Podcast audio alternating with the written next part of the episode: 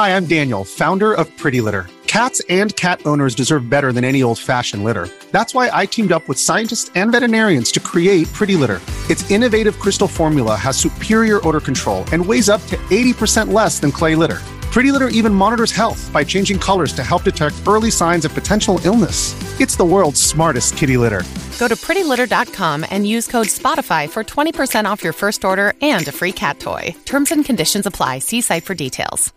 石巻三人殺傷事件。2010年2月10日、宮城県石巻市で犯行当時18歳の少年 A が元交際相手の少女をめぐり、少女の親族及び知人の3名を殺傷した事件です。少年 A は裁判員裁判で初の少年死刑囚となりました。今回は少年 A の生い立ちに焦点を当て迫っていきます。まずは事件概要を見ていきましょう。事件概要。少年 A は当該事件を起こす5日前の2010年2月4日から5日にかけ、元交際相手である少女を鉄の棒などで何度も殴り、火のついたタバコを額に押し付けるなどの暴行を加えた上、全治1ヶ月の怪我を負わせています。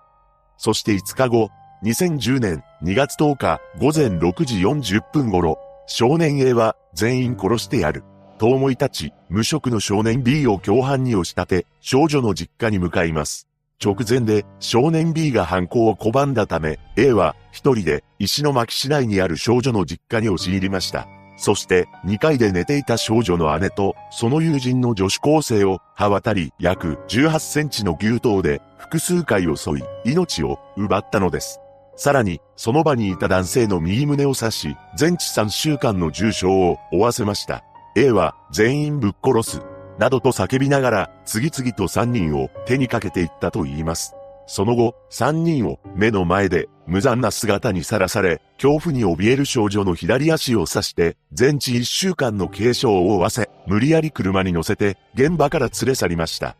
A は車を変えて逃走するも、同日午後1時過ぎに身柄を確保されます。そして裁判員裁判にて少年 A の死刑が確定したのです。当時18歳の少年が起こした残虐な事件。彼がこの事件を起こすまでには壮絶な生い立ちがありました。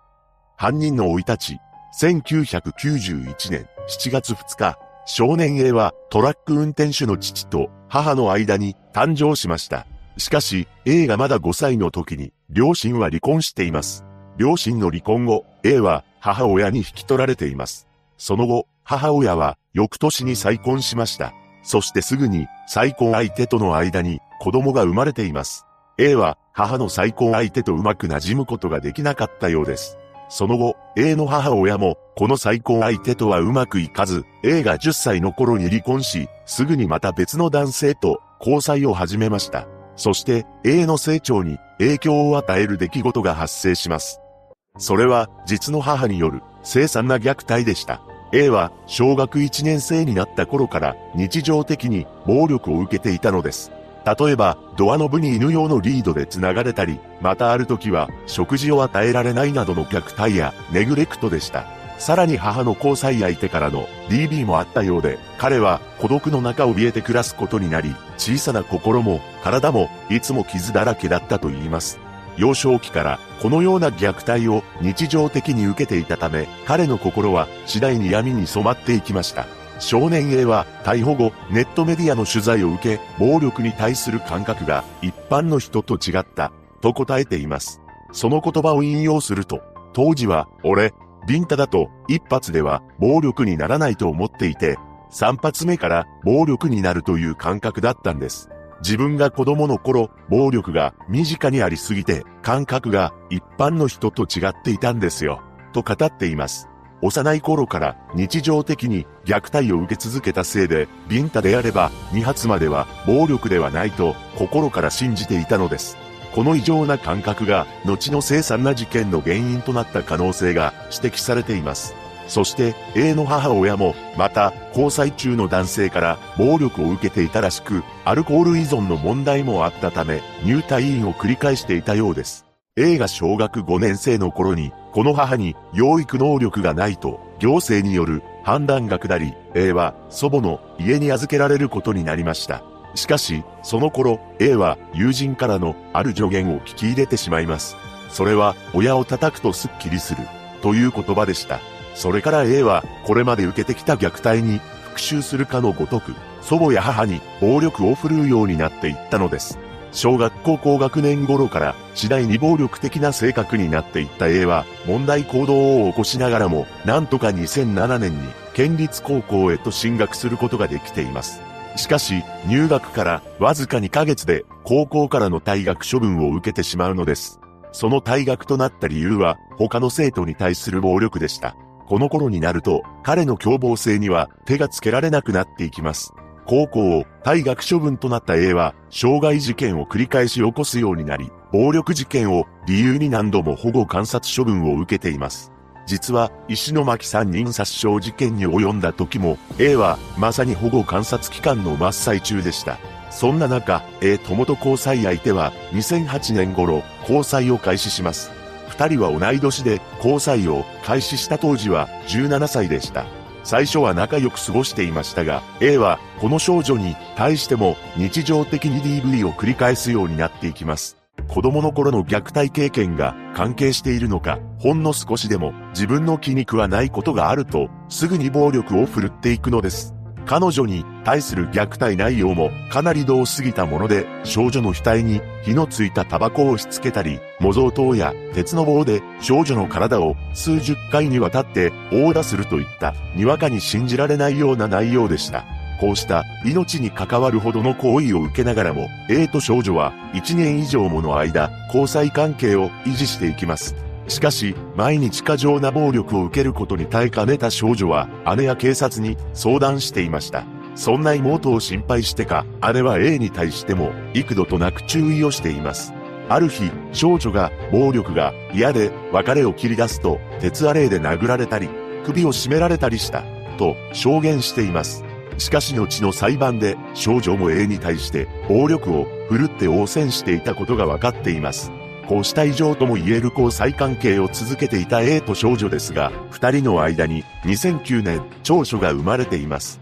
少女の妊娠が発覚した時、少女は家族に出産を反対され、A 友と交際相手は二人で東京へと逃げています。3日目までは A と少女はネットカフェなどに泊まっていたそうですが、4日目にお金を節約するためコインランドリーに泊まっているところを補導されて連れ戻されてしまいました。この事実から少なくともこの頃までは A と少女は二人で子供を産んで育てていく意思があったと考えられます。二人はその後反対を押し切って子供を出産することになり短期間ながらも一緒に育てていた時期もあったようです。しかし、そんな日々は長く続きませんでした。A による少女への暴力が再開されたのです。少女は A からの日常的な暴力から逃れるため、娘を連れて実家へと逃げ込むことがたびたびありました。その時に A は実家へと押しかけ、強引に連れ戻すようなこともあったようです。元交際相手の家族は、この状態を危険視し、10回以上も警察に通報するなどしています。警察もまた、A に元交際相手の少女へ近づかないように、という警告を複数回出していたのです。しかし、A は警察からの警告を無視して、さらにその行動をエスカレートさせていきます。そして、本事件が発生してしまうのです。逮捕後、A は記憶がない、などとも証言していますが、主従関係にあった少年 B に対して、凶器に指紋をつけさせたり、衣服を着替えるなど、その犯行は計画的でした。そして、獄中で彼はある一枚の絵を描いています。その絵の中心には首を吊っている男性が描かれており、周りにはこれまでの少年 A の人生とも言える内容が書かれています。そして絵の下の方には文章が記載されていました。命、家族の愛に触れて愛娘を抱えていた。少年の頃の俺は温かい涙が溢れた。その温かい涙は、俺が幼少の頃に繰り返し流した困惑の涙や、助けを可能性のないまま待ち、流した涙や孤独の涙とは全く別物であった。俺の命は母のお腹の中から始まり、少し苦しい少年時代を生き、少年になってから本当の笑顔で、とびっきりの笑顔になり、温かい涙が溢れた。今後の俺の運命は、死、か、食材、のどちらか。2014年5月20日に描かれていました。その後、2016年6月29日、死刑が正式に決定しています。妹を守ろうとしていた姉、姉の友人や知人が襲われた本事件。あなたはどのように感じたでしょうか？被害者のご冥福をお祈りし、再発防止を願うばかりです。